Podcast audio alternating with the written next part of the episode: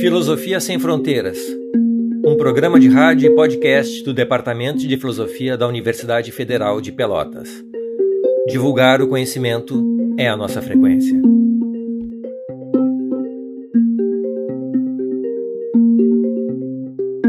Olá a todos, estamos aqui em mais uma edição do programa Filosofia Sem Fronteiras. Hoje nós temos como convidado o professor Fabian Shows Domingues, é, professor de economia da Universidade Federal do Rio Grande do Sul. É, o professor, é, o professor Fabian, ele, ele, ele é, está sendo convidado porque ele tem algumas características ou peculiaridades especiais assim que é, coincidem com a proposta do nosso programa. É, o professor Fabian ele tem uma, uma sólida formação em filosofia e a, a partir disso assim ele tomou um rumo voltado mais para um conhecimento exato, né, em especial, em, em, especial a economia, fazendo inclusive doutorado e, e agora, inclusive como uh, professor de professor de economia, não sei exatamente qual a disciplina que ele trabalha.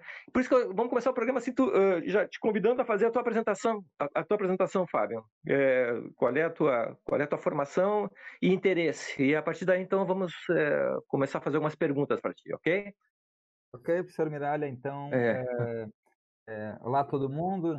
É, agradeço muito o convite, tá? É, e então um, é, um, um resumo breve, assim, ah, tá? Um ah. pouco desse, dos interesses aí que me levaram para a uhum. economia uhum. e um pouco dos meus interesses na filosofia, porque de fato eles se constituem um caminho único, tá? Uhum. Eu, eu, entrei com 17 anos na, na faculdade de filosofia e para mim foi um grande choque, assim, a, uhum. a entrar eh, no mundo acadêmico, assim, e, e dos uhum. autores clássicos, assim, não foi uma, uma, uma entrada uh, muito fácil, tá? E, uhum. e eu acho que da, uh, da formação inicial, da graduação em, em hum. filosofia, o que ficou, assim, uh, muito forte foi leituras do Aristóteles, da Ética Nicômaco, do, do uhum. Kant, da Crítica da Razão Prática, uhum. e, e da filosofia política, de uma maneira geral. Tá? Que uhum. temas assim que, que me interessavam, que me atraíam embora a, a, a, pegada ali, o approach da, do pessoal da filosofia na época fosse muito analítico, assim, eu uhum. tinha interesses divergentes, assim, e um pouco uhum. isso se, se, expressou no meu trabalho lá de conclusão de curso, que eu fiz uma, uhum. uma análise da hum. crítica que o Frege faz ao psicologismo lógico, ao alegado psicologismo lógico do, do. John Stuart Mill. E, enfim, é, um pouco esse foi o, o, percurso da graduação, assim, foi é, é, bastante difícil, assim, bastante árido, por um, num certo sentido, e por um, outro sentido muito rico, porque isso permitiu fazer perguntas posteriores aí que me levaram para outros caminhos. Uhum, e, então, uhum. no meu então isso aconteceu que eu estava terminando o na verdade eu estava terminando o curso de, de filosofia e ainda estava numa transição para o mestrado, eu fiz uh, um curso de. Aconteceram duas coisas, tá? Eu, eu uhum. fiz um curso de História do Pensamento Econômico com o uhum. professor Pedro Fonseca, no, ali no Clube de Cultura da Ramiro. E uhum.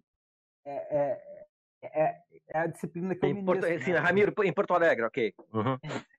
Eu sou professor de História do Pensamento Econômico e, uhum, uhum. e, a disciplina essa que eu assisti de economia pela primeira vez era uma disciplina de História do Pensamento Econômico e partia, fazia, a gente tinha uma formação grande na filosofia do, do dos, dos, filósofos políticos, né? Uhum. E, e, num certo sentido, o, o curso de História do Pensamento Econômico é, é, é uma outra parte do, do mesmo programa, né? Porque, por exemplo, o, o o grande expoente do iluminismo escocês é o Adam Smith. Uhum, é, uhum.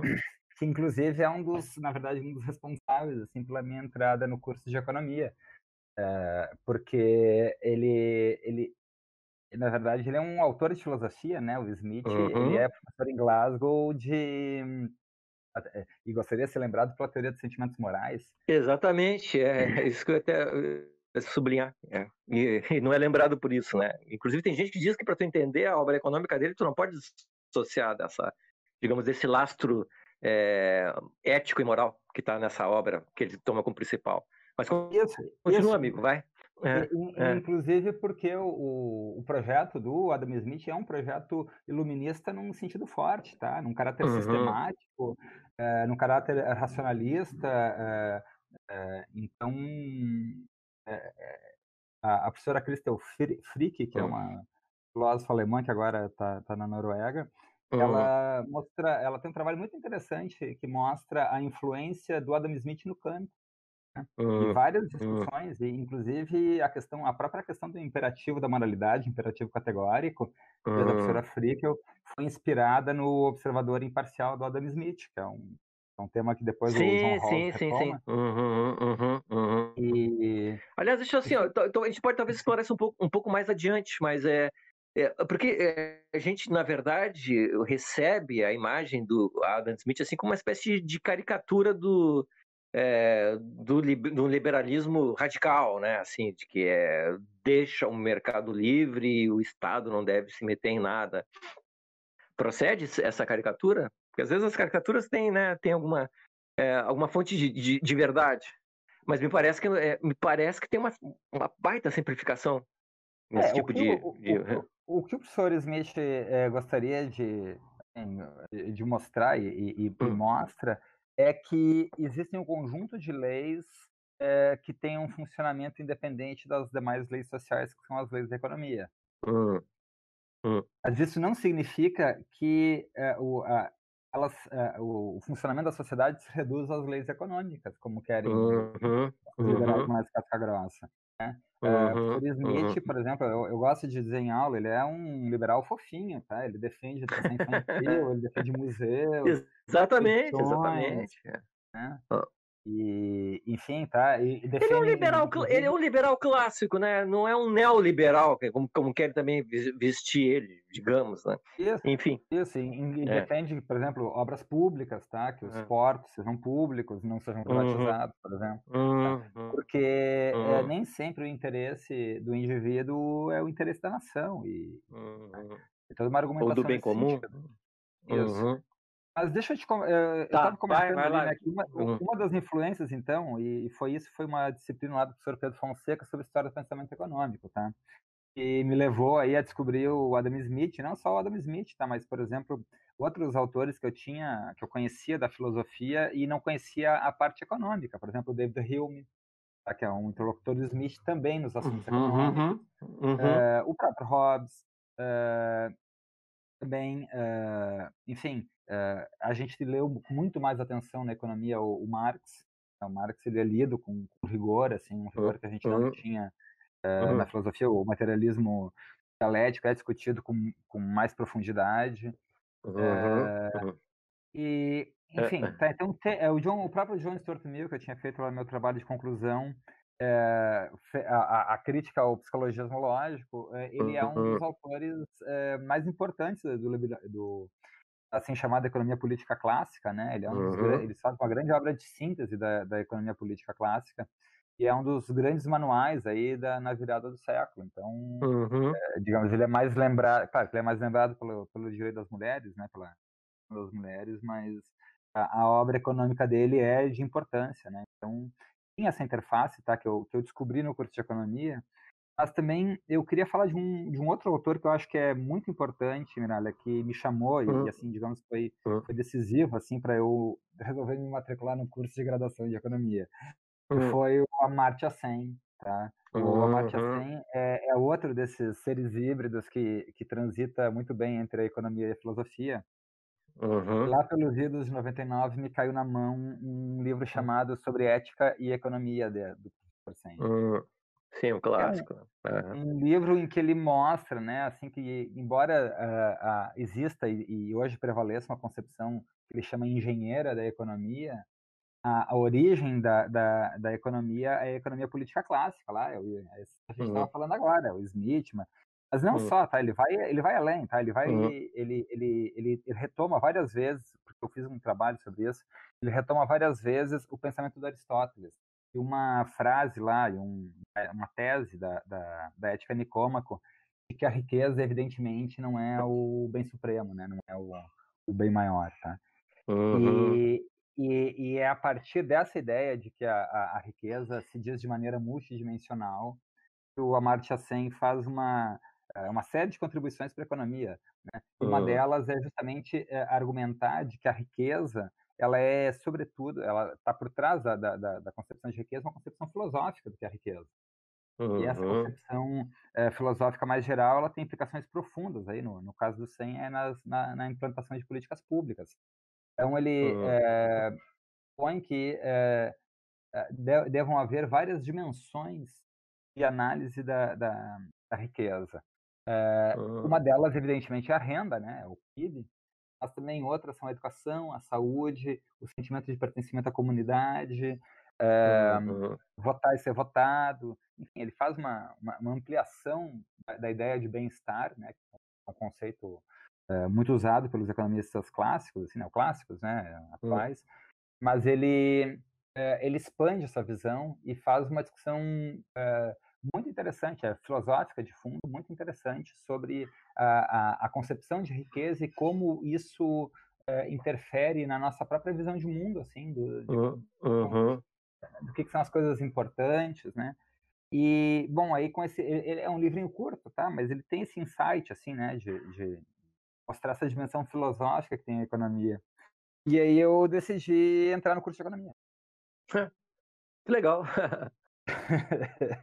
eu não tinha terminado meu mestrado no Kant ainda, é. mas eu já estava nesse outro projeto, tá? Que... Sim, sim. Mas, claro, eu, eu, eu, imagino que tu estabeleceu conexões. Eu, mesmo pensando Kant, tu viu que tinha que tinha uma, uma, digamos um lastro aí uma, uma, um fundo né no próprio Kant assim que, dá, que, se, que poderia se desdobrar nessas digamos nessa nessa nessa nas concepções do Martin Sen por exemplo eu estou dizendo isso como palpite, mas eu imagino que tu viu, tu viu um, um, elo, né? Um sim, link. Sim, sim. Inclusive porque a professora é. Crista, o Frick, que, que, é. que, vinha, que, nos visitava frequentemente na época, uhum. ela, ela, ela veio para cá, a convite do professor Álvaro Valls, para dar um uhum. curso sobre a influência de Adam Smith na concepção do imperativo categórico do Kant. Uhum, e, que legal. E, uhum. Então tinha também essa outra, inclusive ela é a presidenta da Associação Adam Smith na, na Noruega. Uhum. e uma curiosidade, o que, o que que tu trabalhou, o que que tu trabalhou com Kant na, no teu mestrado? Qual foi, ah, então, qual foi o, meu, o, o, o meu mestrado foi muito teórico, assim, porque o, uhum, na uhum. época o meu orientador era o João Carlos Torres, e uhum. o trabalho, na verdade, foi sobre. É... O grande João Carlos Bruno Torres, temos que deixar bem claro isso aqui para quem está nos ouvindo, assim, uma, uma figura de peso, assim, dentro, pelo menos, pelo menos dentro do, do Rio Grande do Sul, assim, que tem não só um, um grande pensador, assim, mas uma, um homem atuante no, dentro da, do campo político, né? Assim, até ele foi é, ele foi presidente do Banrisul, não foi isso? Algo assim? É, então, ele tem... diretor, um dos diretores Diretor, do diretores. É, é, isso, isso, isso, Banrisul, isso. Mas enfim. Ah, então eu estava me confundindo. Mas enfim, é alguém que tem, digamos, tem uma experiência teórica e prática, assim, formidável né? Então, eu, eu acho que ele faz, ele, fez, ele, ele, te facilitou a tua, a tua passagem, ajudou nisso não, também. Não, não, não, pelo contrário. Não, é, é, cara, foi, foi, foi, eh, eh, assim, deixa. Foi traumático, é? Não, não, queria, não queria que não, o filho fosse foi, embora. Não foi traumático. Não, não foi, tá? Não foi, hum, hum, hum, porque eu acho que uma das coisas, uma das coisas legais, assim, que eu aprendi, as várias coisas que eu aprendi com ele, assim, uma das mais legais é a, é, a capa é assim, é o diálogo. Tá? Eu acho que isso é uma, é, uma meta-discussão, assim, é, o diálogo é, é, a grande construção filosófica. É, mas é um diálogo também, mas também com passionalidade, né? Isso, para mim, eu, na, pelo menos na, na, na pós-graduação, as, as, disciplinas que eu assisti no pós, lá na URGS, ele era o professor mais passional, mais envolvido com as coisas assim que eu, que eu tive, assim, não era, é, ele estava para além do acadêmico, sabe? Isso eu achava muito legal. Eu achava muito bacana isso. Sim. Mas enfim, cortei é, de novo, mas correr. E não, mas eu acho que isso é, é, é assim, é, é, é, uma coisa do método socrático, sabe? Que uhum, exatamente. exatamente. Ele, uhum. ele, não é, ele não é superável, assim, porque ele uhum. é muito fundamental, assim, na, na questão básica da construção das teses. E de, uma, e, de uma, e, de, e de uma honestidade intelectual assim a toda a prova, né? Isso do, que eu vivencio também é inquestionável. Mas enfim. Mas então, é, então mas aí o que, o que trabalhou com Kant então? Então, aí eu trabalhei é. analítica dos princípios, tá? Na crítica da razão pura. Hum, bah, é. que cachaça brava, hein? É, na verdade, o, o, trabalho foi mais amplo, né? Que era um trabalho, assim, sobre é, a concepção do empírico do Kant, tá? Porque era um, uhum. uma ideia, assim, um pouco de investigar o contradomínio, né? Que era uhum. a razão pura, bom, mas a razão pura, ela tem que estar... Tá, a gente não quer hum. ceder ao, ao, ao idealismo, né? A gente é, ela tem que estar tá baseada na experiência, porque o Kant diz uhum. isso o tempo todo, né? A, a, base das intuições é isso. Só que a grande questão é que a, a intuição ela é a forma da experiência. A experiência uhum. se dá por sensação. Então, uhum. é, e, e, lá na uh, analítica transcendental dos princípios, o Kant trata das sensações como, né, das qualidades intensivas como... Ah, agora me das... lembro, me lembro do teu trabalho, é verdade. É uma coisa, uma coisa muito complicada. Eu não tenho que fazer um programa separado para isso, né? Porque é. resumir isso agora não, não é fácil, não. Sim. Mas, Mas, assim, enfim, né, o, a é, ideia é. era essa, tá? Resgatar hum, o, hum. o, empírico, tá? Mostrar hum. que de, é, o, a sensação, o token, né? Ele não pode hum. ser um simples dado vazio, porque é, a experiência tem que estar tá contida nele. Então, uhum. era uma discussão sobre é, de que maneira o, o empírico está contido naquela estrutura uhum. transcendental uhum. da razão que o propõe. Uhum. Esse era o, o, negócio. Mas, paralelo a isso, Miralha, uhum. eu é, tive uma outra interlocução com o professor João Carlos, que foi na Secretaria do Planejamento do Estado. Ah! Porque quando a minha bolsa de mestrado acabou, é, foi justamente hum. quando o o, o João Carlos começou a, o seu segundo mandato como secretário de planejamento. Uhum. Ele foi secretário de planejamento do, do, do, Brito e depois ele foi Exatamente. do, do tá. Uhum. Eu fui trabalhar na secretaria de planejamento. Eu trabalhei cinco anos. Uhum. Uhum. Isso, é, e, mas nesse período eu já estava na economia também. Uhum. E fiquei muito fascinado, sabe, com hum. principalmente com assim, é que a razão se faz prática, assim, sabe, que é por meio do planejamento as várias instâncias de planejamento, as várias dimensões, é o orçamento, é a dimensão espacial, é a dimensão regional.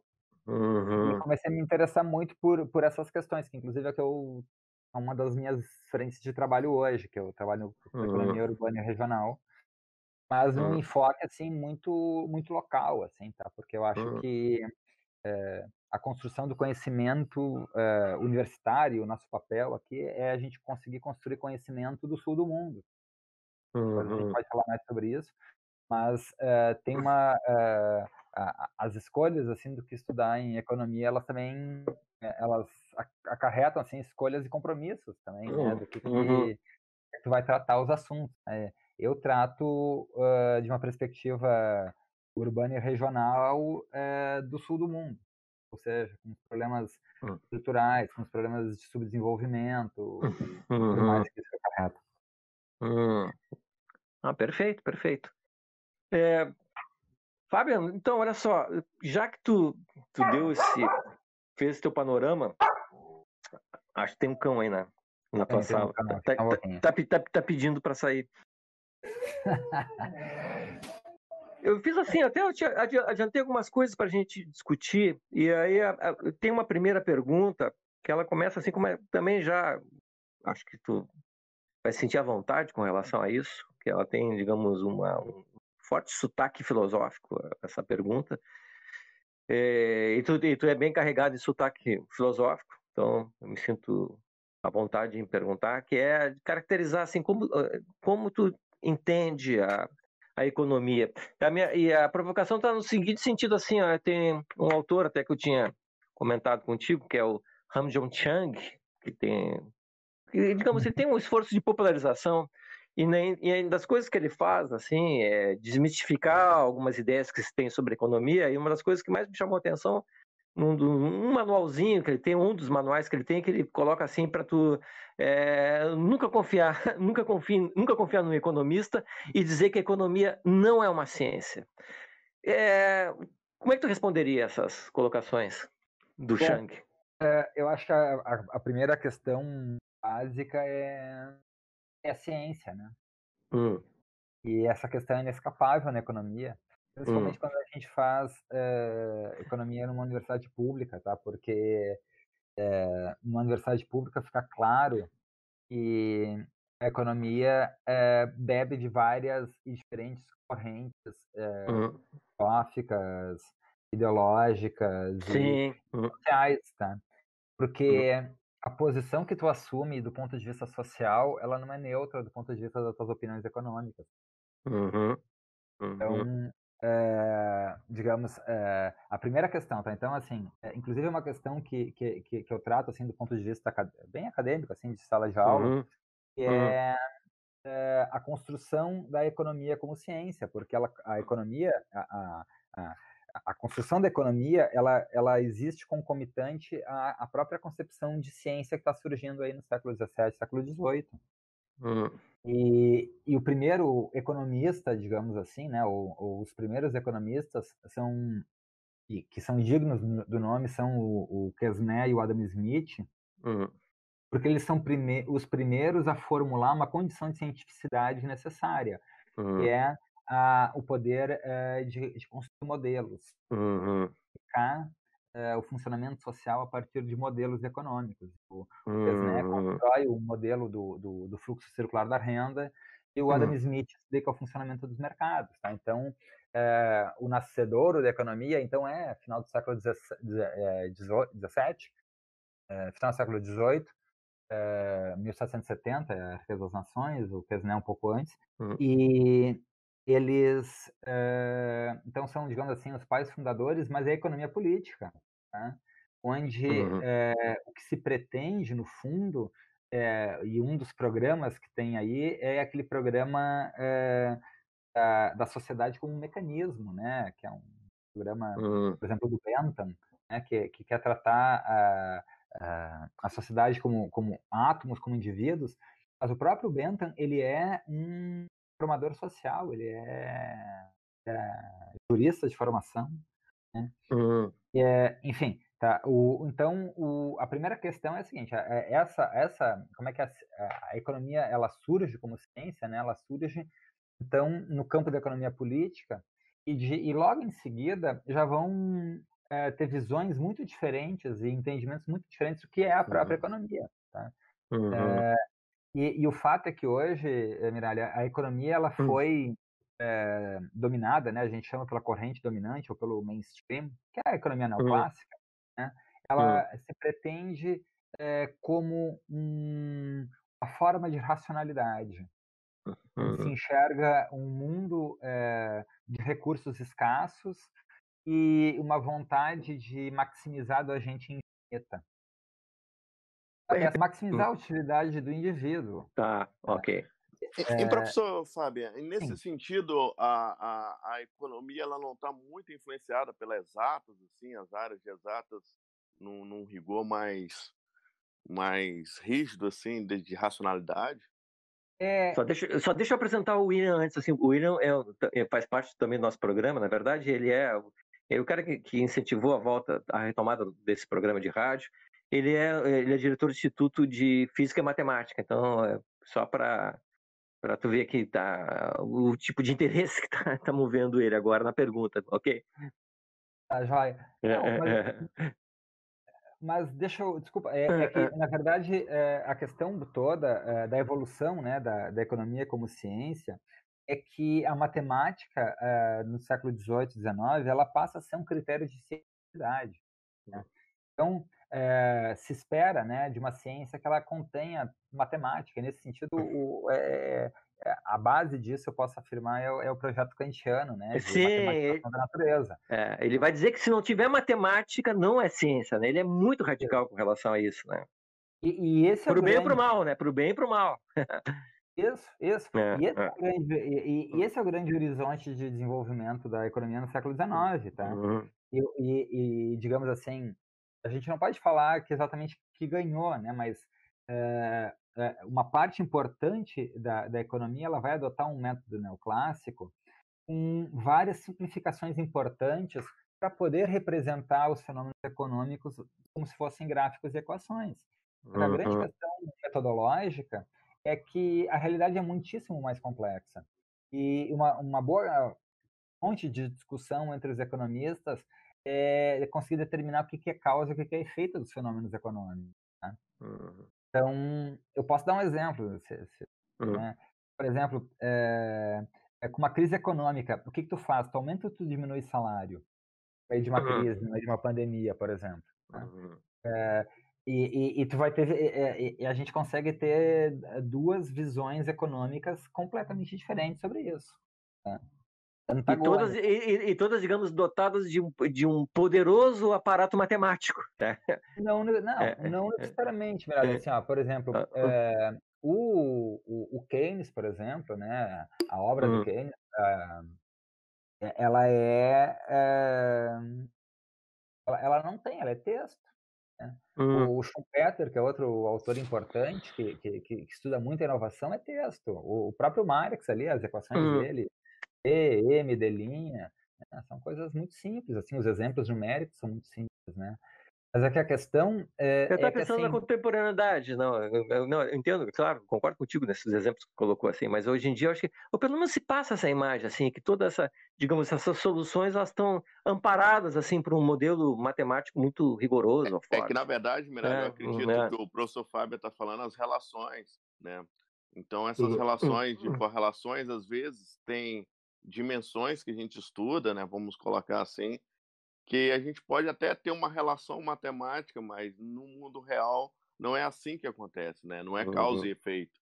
Então é uhum. muito mais complexo porque ela não é, acredito eu, ela não é totalmente linear.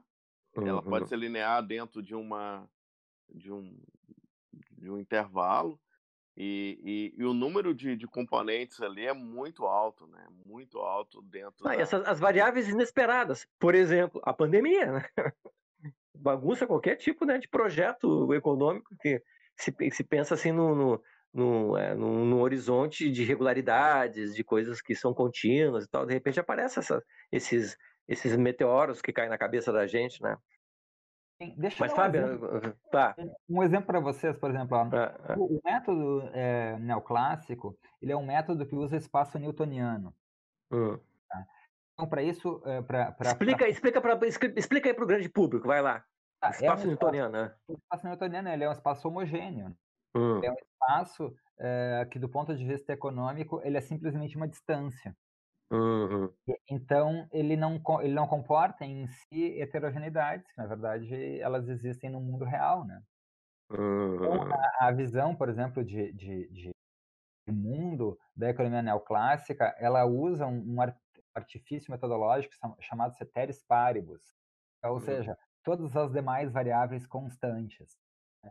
E aí tu consegue isolar apenas o movimento daquelas variáveis que tu consegue determinar. Tá? Olha, gente, isso, é, isso dá uma discussão interminável, tá? Que é, sim, sim, é sim. Motor, sim, imagina. motores da economia, tá? Sim. Uhum. E, uhum. E, e, e, então, assim, por exemplo, a economia neoclássica, ela, ela tem certos, eh, ela tem um conjunto de pressupostos né, que são altamente questionáveis e, ao longo da história, eh, e esse é um ponto do Chang, né? A, a história uhum. mostra que o troço está errado, tá? Uhum. E, no entanto, a academia volta a ensinar o mesmo negócio, tá? Então, por exemplo, a gente sabe que o capitalismo tem crise. Uhum. O capitalismo vive de crises. A economia, de, a economia neoclássica, para funcionar, ela não admite crises, tá? O, uhum. o, se tem alguma crise, não foi o capitalismo que provocou. Essa, é a, essa é a posição. Do mesmo modo, a posição neoclássica diz que eh, não existe desemprego eh, é, voluntário, tá?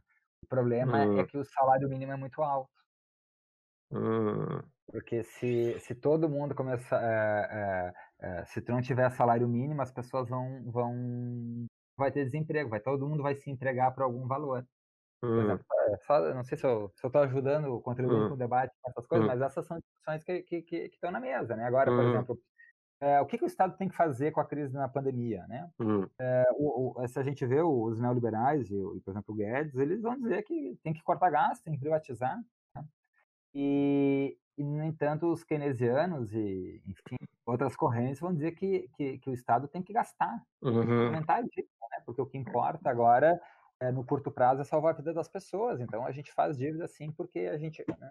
Mas isso é uma discussão que, no fundo, Miralha, é uma discussão econômica, mas também uma, uma discussão de da natureza do, né, assim, do poder, né? De quem é que está uhum. sendo beneficiado com as, com, com as políticas econômicas. Tu está dizendo assim que, no, na, ao fim e ao cabo, a economia está a serviço da política. É, da economia é. política, sim, tá? Uhum. É, porque eu acho que é, são questões mais gerais, assim, do que meramente é, a, a, política uhum. programática, partidária, ou, uhum. ou... A economia política, sim. Tá? que nem sempre é claro, tá? E isso é uma das, das, grandes, dos grandes mistérios, assim, nem sempre as pessoas agem de acordo com seus interesses econômicos, né? Embora a teoria neoclássica diga que sim, isso não se verifica, né? Hum. Ah, não, são questões, são questões bastante técnicas, assim, para não sei o quanto a gente pode explorar isso, mas eu estava até pensando aqui, ó, eu não sei em, que, em, até onde já me respondeu uma das perguntas que eu tava, tinha cogitado e, e passado, assim, para tu já refletir antes. Ah, é, é, assim, pensar, eu não sei se, se não ficou comprometida essa minha pergunta, que era explicar para nós qual é o papel do conhecimento econômico para a situação que nós estamos vivendo agora. Assim. Que, não, o, que, o, que, o que a gente pode, o, o que a gente pode tirar assim de, de, dizemos assim, olha, a economia nos diz que numa situação como essa nós temos que fazer assim o assado. Então, o que a economia é. nos diz, e aí a economia é, é de novo, né? Ela, é, na minha concepção, a história tem que ser um espaço de aprendizado, né? A gente tem que uhum. olhar a teoria, a teoria pode estar logicamente perfeita, mas a gente olha que na história, é quando se seguiu essa teoria, a coisa não deu certo. Uhum. Então, uhum. É, o que, que a, a, o conhecimento econômico é, pode nos ajudar para a situação de agora? É a gente tem que voltar a ler a teoria geral do Keynes. Tá? A gente tem que uhum. voltar a considerar o papel fundamental que o Estado tem no sistema econômico. Né? Uhum. E te digo mais, não, a crise vai mostrar que não existe Estado sem governo. Não existe mercado sem governo. Tá? O Estado é uhum. é fundamental para que os mercados funcionem. Uhum. E posso dar vários exemplos, né? O primeiro deles é a garantia da moeda, tá? Se não tem um governo que garanta a moeda, tu não tem transação, né? É simples assim. Sim. Sim, é bem sim, interessante, sim. né, Fábio? É, um, um, discurso de um presidente muda toda a variação de negócios, né? É incrível, assim, um hum. efeito. Sim. Eu estava vendo um, um uh, uh, saiu um artigo do, do núcleo de, de estudos e pesquisas sobre a América do Sul, ali da Faculdade de Economia. Uh, a Venezuela teve alguma coisa, 30 mortes, alguma coisa assim. E porque hum. é, uma, é, uma, outra concepção, né, de, de, de, de estrutura de sociedade, inclusive. Né? Uhum. Claro, claro, claro. Mas então, pois é, mas eu fico. Mas é, eu estava dentro, passou um material é, para eu dar uma olhada, e ali eu vi assim que tinha, elencava uma, medidas para serem tomadas agora, assim, que, que, envolve, que envolve questões de abastecimento, né, de, então, eram questões até, eu diria, não sei se não sei se estou correto, me corrija assim, mas mais logísticas do que econômica. É, é, é digamos assim, tem uma articulação econômica nisso, tá? Verdade. Uhum. O que, é que, acontece? Uma das questões é, econômicas aí da, da pandemia é o comprometimento, é, em certa medida, do, do, abastecimento de longa distância. Hum. Uhum. E, e, e, a gente sabe que as, as cidades modernas estão a três dias do caos do abastecimento, tá? Uhum. O que é importante em hum. situações uh, como uma pandemia ou para aumentar a resiliência das cidades? Tu ter uhum. uh, linhas de abastecimento, uh, cadeias de abastecimento mais curtas. Né? E, e teve no Brasil, na década de 50, lá no segundo governo Vargas, uma política para a criação do, de cinturões verdes é, em torno das grandes cidades brasileiras, pra, como uma garantia de, de alimentação para as pessoas. Né? Porque justamente nesses períodos de crise, é, a, a, os mercados internacionais fechando, é, se corre o risco das regiões ficarem com desabastecimento de, de alimentos. Uhum, uhum tava um, o cenário estava um pouco pior alguns meses atrás, que, que, que felizmente acabaram se confirmando, né? Mas a gente teve hum. sinais de abastecimento e, e, muito, e muito a ver com essas grandes linhas de comércio que acabaram sendo interrompidas, né? Teve bloqueio em estrada uhum. e tal. Então, como uma forma de garantir a segurança alimentar e nutricional da, da cidade, é desejável, aconselhável que as cidades criem cinturões verdes e que mantenham aqueles que elas têm. Né? Porto Alegre tem um que foi bastante ameaçado pela especulação imobiliária. Então, a uhum. atividade agrícola diminuiu muito, mas ela é uma atividade importante, não só do ponto de vista econômico, ela é uma atividade do ponto, importante do ponto de vista social, né? porque ela garante uhum. alimentação mas olha só, Fábio, eu, eu, vou ser sincero, assim, ó, eu, eu até eu, uma coisa que eu, eu, tinha discutido com o William tempos atrás, assim, eu, eu, eu fiquei, quando começou a questão dessa pandemia, eu fiquei em pânico. Eu cheguei a pensar assim, sabe, que depois de, de um mês a gente ia ter saques já em supermercados e tal. Mas parece que as coisas estão resistindo. Tu acha que isso tá, é por algum tipo de inércia ou, ou, ou teve algum tipo de ação efetiva efetiva para sanar esse tipo de dificuldade? Porque as coisas, mal ou bem, assim, então a gente tá, tem acesso aos alimentos, algumas pessoas conseguem comprar. Na verdade, eu queria te perguntar qual é que é o cenário mesmo que tá, o cenário econômico que a gente está vivendo agora, assim. O que está comprometido? O que está o que que tá comprometido, assim, por, por, digamos, por muitos anos pela frente? Ou nada? Ou tá, as coisas, se a, se a economia voltar daqui um mês, tudo volta ao normal ou, ou não? O que, que tu acha disso? É, pois então, é, a gente Hum. tem ali pelo, pela faculdade o, o índice de atividade econômica do, do Rio Grande do Sul, tá? Hum, hum, E só pra ter uma ideia, tá? Caiu aí hum. 15%, tá? A gente vinha num, vinha num 15? 15% entre Tá. março e maio, tá? E agora, em junho, a gente teve uma pequena recuperação hum, e puxado aí por alguns setores importantes aí, máquinas de capital, né? Por exemplo, consumo, o consumo de motos aumentou muito. Né? A gente tem hum, uhum. enxergar uma certa reorganização eh, econômica, tá? principalmente naqueles setores que, que ganham com a crise. Né? Sim, então, a informática, por exemplo, eu fui comprar um, um, é, um aparelhinho para amplificar a, o sinal de internet, já não existe mais, está tudo esgotado. Essas coisas, algumas coisas estão dando lucro, né? sem dúvida.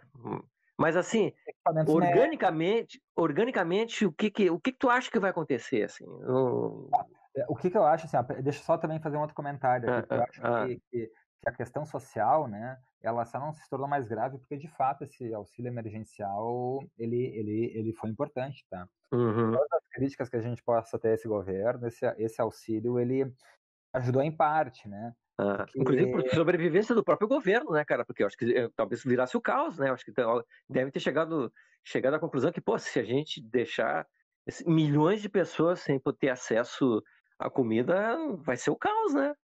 Sim, sim é. mas sim, sim, porque o que hum, acontece hum, hum. é que as, as populações eh, das grandes cidades do Brasil hoje, hum. elas são todas empregadas no setor eh, terciário, no setor de hum.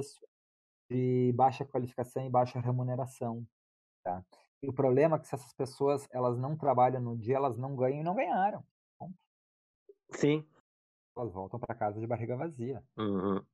E, e, isso Sim, é o cara é trabalha, o, o cara trabalha para ele se alimentar no dia, né? Ele sai para poder ter a comida no dia que está trabalhando. É, isso até é, e, é lamentável e, que, tem, que as coisas estejam nesse, chegaram a esse nível, né? E tem várias questões aí, né? Porque é, é, sobre isso, né? Sobre o vírus, tá? Deixa eu só fazer um contexto porque eu acho que é, é, é, é importante, tá? Primeiro, que o, o, o, a situação no Brasil ela é inescapável da constatação da nossa desigualdade social, porque o vírus ele vem de avião, ele vem com turismo, ele vem com, com as pessoas mais ricas, mas no Brasil ele vai pegar mesmo são aqueles lugares em que as pessoas não conseguem fazer isolamento social, né? E isso a gente sabe onde é que é, são as favelas brasileiras, né? Ano de favelas que a gente tem no Brasil. Essas são as pessoas em, maior, em situações de maior é, vulnerabilidade. Basicamente a fonte de renda dessas pessoas, como eu estava comentando, é a renda diária, né? É, trabalho informal, baixa remuneração, né? Então, eh, eu acho que, que essa estabilidade social que a gente viu, inclusive, uma, uma leve aumento da aprovação do governo, tem muito a ver com esse auxílio, né? É, mas, por outro lado, esse auxílio não é nenhum salário mínimo, né? Isso significa que as pessoas não conseguem se manter com ele. Elas, elas, elas precisam fazer alguma coisa é, para complementar a sua renda, porque elas não vão conseguir viver com isso. Isso é uma das nossas tragédias, porque aí faz com que é, a gente não tenha o isolamento social necessário para diminuir a pandemia. Então, é uma, assim, do ponto de vista da, da, da, da política, né, ela, ela tem que ser pesada, assim, que teve algum, tem benefícios, né, a gente sabe que teve vários benefícios, é, mas também tem esse inconveniente que a gente não consegue diminuir o, o, aumentar o nível de isolamento social, né, e portanto não consegue diminuir a taxa de contágio da doença. Então, é, falando um pouco do, do prognóstico, né, eu acho que eu, eu tenho um prognóstico pessimista, tá? É que, o, é que o Bolsonaro tinha prometido 30 mil mortes, a gente já está em 100 mil e, e, vai piorar, tá? Porque... É, eu, eu confesso, professor Fábio, assim, que eu, eu sou da área de estatística, né? Instituto de Física e Matemática, e eu, então, eu tenho uma formação bem eclética também, sou agrônomo e fiz o curso de filosofia. O, o Miralha foi até meu orientador. Ah, que legal. Ah, e, então, eu transito agronomia, física, matemática, estatística e outras áreas. É um bem interdisciplinar minha formação e permite enxergar um pouco assim, né, do que tu colocaste, né? No início da, do ano, o meu o meu o meu cenário pior é o que está se comprovando e cada vez tem piorado mais, né? Então assim, é, eu, eu, eu, eu tenho uma perspectiva muito pessimista também, mas e, e, em termos econômicos, eu fico pensando assim que a gente, o país nosso, é um país de, de muito ligado à, à, parte agropecuária, né? Então isso não seria um bem para a economia no país ou vai concentrar ainda mais renda na, na sua visão? O que, que você acha? Seria um bem se os grandes produtores e exportadores brasileiros pagassem impostos. Existe uma, uma lei chamada Lei Candir que isenta os exportadores de pagar impostos no Brasil. Então, é... Tá. então não é fácil, seu Ira, tá? Isso é o problema, né? E, e, considerando que eles ainda dominam a, a, a Câmara dos Deputados, né? É, eu acho que, que, que, isso é uma questão que vai ter que entrar aí na discussão pública, tá? Esses, ah, os, os geradores de excedente da economia brasileira, né? Por exemplo, ah, o setor eh, agropecuário tem que passar a pagar impostos. Assim. Os estados não têm como pagar a folha de pagamento dos seus funcionários. É, esse é, esse é um ponto, né, que eu sempre discuto com o Miralha, né, que a pandemia ela está mostrando nossas feridas, né, nossas desigualdades, nossa falta de infraestrutura em em saúde, né? Eu tive a oportunidade de morar no Amazonas, eu já conhecia a estrutura do interior do Amazonas e uma das razões para a gente voltar aqui para. Minha esposa é gaúcha, né? Para voltar aqui para o sul era muito ligada à questão da saúde, né? Então, em 2009 que a gente retornou ao Rio Grande do Sul. Mas a gente já vê assim a precariedade que tem, né, em várias regiões do país. Né? Sim, e tem, a, e tem a questão urbana, né, William, que, que eu acho que no Brasil também é uma coisa que me interessa estudar, tá? Eu estudei bastante isso, a questão da terra no Brasil, tá? Porque vocês sabem que a primeira favela no Brasil, ela nasce atrás do exército. Os, os vitoriosos da Guerra de Canudos vão para trás do exército no Rio de Janeiro e, e lá nasce a primeira favela, tá? Então, é, o que eu quero dizer com isso é que a favela e a, e a estrutura precária da posse de terra no Brasil tem a ver com o funcionamento do nosso Estado também. E é justamente essa posse precária da terra que, que faz com que a gente tenha favela, que faz com que a gente não consiga resolver o problema da pandemia e faz com que, a, que, a, que as taxas das favelas é, é, passem a ser cada vez mais altas. Né? Então, é, que vai ser, de fato, onde vai se concentrar né, a, ainda ainda não está acontecendo. Eu, tenho acompanhado alguma coisa de São Paulo, que já tem, né, muito na, nas favelas, né, no Rio, mas isso vai ser no Brasil inteiro, né, por uma questão social, uma questão de que as pessoas não conseguem manter o isolamento social, né. Não, perfeito. E, e, em relação, assim, como é que fica, vamos pensar assim em termos econômicos, a questão da, da, da educação, Fábio, como é que você vê, assim, porque é uma relação bem complexa, né, uma dimensão no mundo inteiro, em nosso país ainda mais com a desigualdade muito muito clara, né? É, até a gente ter uma vacina, essa vacina ser amplamente é, aplicada aí à, à, à população para a gente voltar a ter uma vida minimamente similar ao que a gente viu antes da pandemia, pode demorar um tempo muito. E como é que ficaria em termos econômicos, assim, a, a essa questão da educação, né? Pensando que, se não me engano, acho que no ensino médio no Rio Grande do Sul são mais de 90% dos alunos na, nas escolas públicas, né? Tanto é que a Universidade Federal de Pelotas tem um sistema é, similar a um, um, um, vestibular acelerado, o PAV, né? Que, que, que garante 90% para os alunos né, de, de escola pública. Como é que você vê o cenário de, de educação e economia assim, no, no país, né? Já que o, os estados vão perder renda, né? O país vai perder renda, né? É, deixa eu te falar, William. Eu acho que a, a, assim, eu, eu, começo olhando assim minha realidade mais próxima, que é a Universidade Federal, tá? E já na Universidade Federal é notório que os mais é, os, os, né, os mais necessitados, os que os, os, os estudantes que têm menos recursos vão ser os mais prejudicados, né? Porque aí tem algumas questões assim, né? Porque, por exemplo, é, para a educação hoje, a infraestrutura de internet tem que ser pública. Tá? Cada estudante do Brasil tem que ter acesso à banda larga de internet. Né? Aí a gente pode pensar, nossa, mas deve ser muito, né? É, mas se a gente pensar que tem mais de 200 milhões de aparelhos de telefone no Brasil, não é, né? Quer dizer, as coisas estão mal distribuídas, mas, é, enfim, né, assim, a questão, então tem que ter acesso à internet, tá? Isso quem vai ter que providenciar é o, é o, é o poder público, tá? Nas suas diferentes esferas. Tem que ter equipamento, né? laptop, tablet, tem que ter lugar para as pessoas estudarem, né? Então a gente volta de novo, né? Os estudantes mais pobres que têm menos uh, espaço para estudar, né? Porque uma das dimensões da pobreza, né? da Martia Sen, é justamente a, a falta de espaço adequado, né? Então, espaço adequado é um, é um é, é um bem, né, um luxo, né? E então assim, acho que, que, que se a gente olha assim a, a, primeira avaliação, tá? A primeira avaliação é terrível, tá? É, de fato, os, os, os menos, é, né, é, os mais precisam de, de, de, do apoio e, e, vão ser os mais prejudicados, tá? Os mais pobres vão ser com certeza os mais prejudicados, não tem a menor dúvida disso, já estão sendo, tá? É, mas a questão é que, para além dessas questões, digamos, de acesso e questões técnicas, tem a própria dificuldade de uma educação online para criar. Por exemplo, a minha, minha irmã tem criança em pré-escola, na primeira, segunda série, né? E é muito difícil, né? Então, com certeza a gente tem um prejuízo aí, né? Um prejuízo assim, praticamente irrecuperável, né?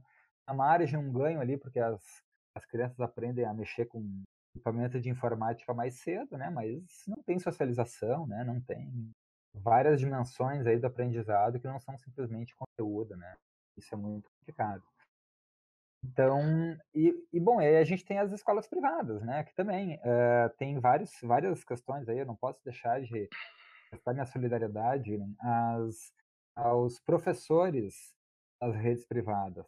Se exige conhecimento e técnico e, e infraestrutura que não são fornecidas, tá? Assim, salvo exceções que eu não conheço, tá? Que elas sempre existem. Né? O grosso dos professores das escolas privadas está pagando a internet do seu bolso, está tá pagando o laptop ou o computador do seu bolso, tem que achar um espaço em casa, não perde emprego, né? Então, eu acho que pensar em uma educação de qualidade nessas condições também é muito difícil. Tá? Mas enfim, né? Eu acho que é assim só para então só fazer um resumo, né? O quadro tá tanto do ponto de vista dos níveis de ensino quanto do ponto de vista privado e público. Eu acho que a situação é, é muito complicada e tem que ser feito algum tipo de é, é, de grandes consórcios aí, né? Públicos, tá? Eu sei que no, no, no nível superior a rede nacional de pesquisa está abrindo um edital, né? Para acesso à internet. Então esse tipo de iniciativa que tem que ser saudada aí, né? Não, perfeito, professor Fábio. Eu, eu, eu vejo que a dimensão da educação, né, talvez seja, na minha perspectiva, uma, uma forma de democratização da, dessa, de deixar uma, uma do conhecimento e além disso uma forma de redução da desigualdade, né?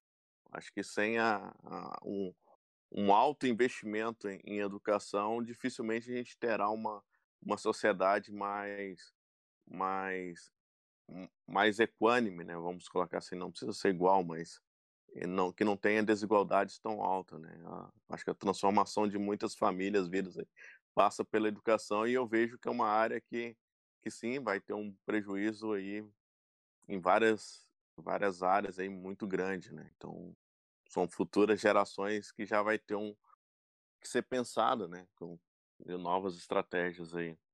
Eu queria fazer uma pergunta assim de encerramento pro pro, pro Fábio, que é ver o que, que, ele acha assim da questão assim se não é inevitável a, com esse com esse efeito da pandemia assim que necessariamente os estados vão ter que vão ter obrigatoriamente o estado não vai ter não vai poder ser tão mínimo assim vai ter que investir mais em em, em saúde sabe é, é, a começar pelo fato de que é, tudo indica que essa não vai ser a última pandemia, né? Porque cada vez a densidade humana está maior no planeta, a predisposição para acontecer esse tipo de, de doença assim cada vez se amplia mais.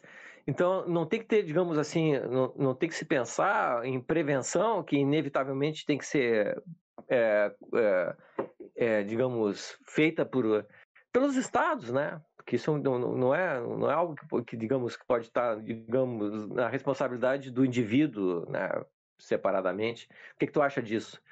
Eu acho que sim, tá, Miralha? Eu acho que sim. Eu acho que a gente vai viver um, um período nos próximos anos de fortalecimento do poder do Estado. Mas isso não necessariamente é uhum. é bom. Né? Uhum. O uhum. Estado pode fortalecer, por exemplo, o seu poder militar, o seu poder de polícia. Sim. E, uhum. e, e, em vez de praticar política pública na área da saúde, praticar repressão.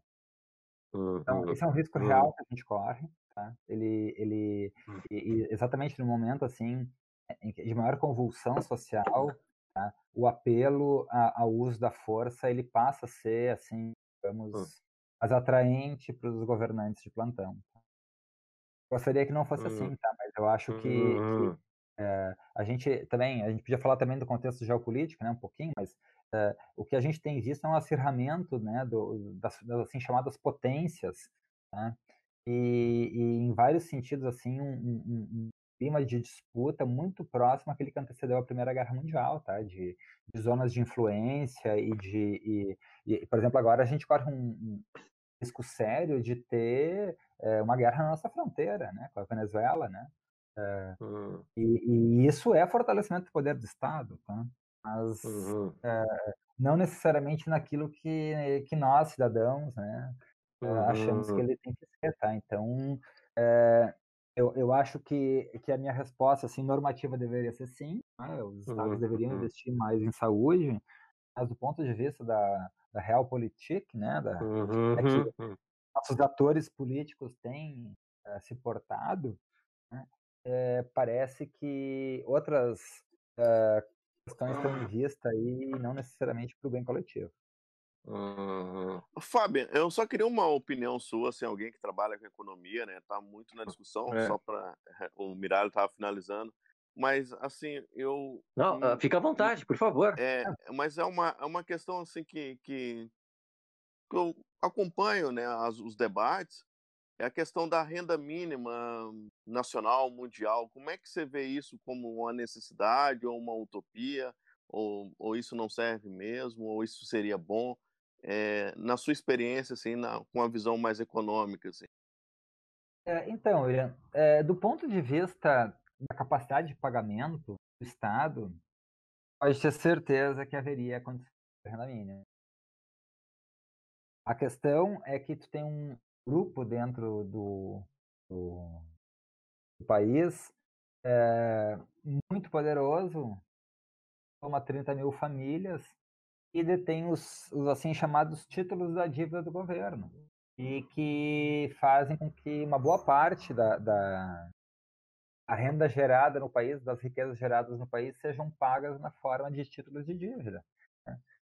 E, e, isso é hoje, né, o comprometimento do orçamento com a dívida, né, é um dos nossos uh, das nossas maiores barreiras para uh, sair de um programa de renda mínima, tá? E é desejável, né? E, e eu acho que um, assim, um caminho sendo traçado para a criação de programas de renda mínima universais, né? Inclusive no Brasil e o Brasil com o Bolsa Família sendo um protagonistas disso, né? É, mas é que a questão é que tem uma, é uma questão de natureza política por trás também. Do ponto de vista econômico, deixa eu só fazer esse relato para vocês que é importante. Tá? É, quando é, o, o, governo faz renda mínima, o, o, o, poder multiplicador desse dinheiro na economia é enorme, né? porque o, o, quem recebe a renda mínima vai gastar todo o seu dinheiro em consumo. Então, um estudo muito interessante, é, Miralha, do Pinzani, Zé professor, era professor, era um italiano, professor em Santa Catarina. Hum, uhum. E ele faz um estudo do Vale do Jequitinhonha, os efeitos do Bolsa Família lá. E o que ele mostra é que não só é, as famílias, de fato, né, conseguiram é, sair da linha da, da miséria, mas como os beneficiários foram os comércios, então aquelas, aquelas lojinhas de de comércio deixaram de vender sua cachaça e, e rapadura e passaram a ter mini supermercado.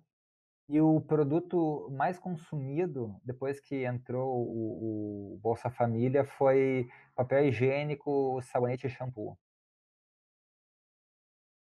Então, é, o que, que acontece, gente? É surpreendente, essa, né? É, renda, essa renda faz com que a economia seja dinamizada. Por isso que, num, num, dado momento, a resistência ao Bolsa Família caiu muito por parte dos empresários, porque, de fato, eles, eh, eles vendem, né? 100% do dinheiro dado para esses programas ele é gasto em consumo. Isso faz com que eh, as cadeias eh, de valor e de produção sejam dinamizadas. Então, tem um, um argumento econômico que é, que é interessante. Tá? Mas eu acho que tem uma grande questão aí, é, é que aí as pessoas vão trabalhar, né, e é, o, e é o grande medo, né, que as pessoas vão trabalhar se quiserem. Né? E, e quando a gente fala de, de de trabalho e, e relação do, do, patrão e do empregado, além do dinheiro, tem a relação de poder, né? Então, o que acontece é que um programa de renda mínima, do ponto de vista empresarial, ele é visto como uma ameaça né, ao controle dos funcionários, né? Porque fica muito difícil de tu comandar, ter trabalho comandado, né?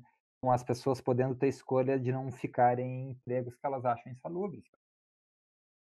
Então, tu tem uma resistência Ex enorme. Exatamente, tá? exatamente. A boa, existem resistências é. enormes para que isso aconteça.